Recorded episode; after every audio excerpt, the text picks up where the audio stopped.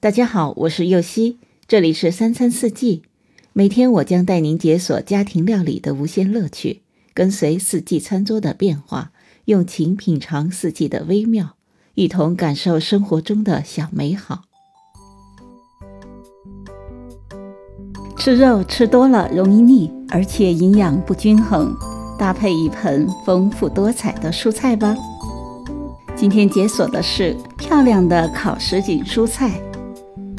所需的食材有红椒一个、茄子一个、秋葵四个、洋葱半个、大蒜一颗、胡萝卜一个、西兰花半颗、黑胡椒适量、盐适量、橄榄油适量、芝士粉适量。首先，烤箱选择烹饪烤功能，温度一百九十度，时间二十分钟，按开始键进行预热。接着将所有的食材清洗干净，吸干水分，把食材切好摆在烤盘上。大蒜从中间切开，摆在烤盘上。接着均匀的在蔬菜上撒盐，研磨黑胡椒，淋上橄榄油。烤箱预热完成之后，放入烤箱中层烘烤。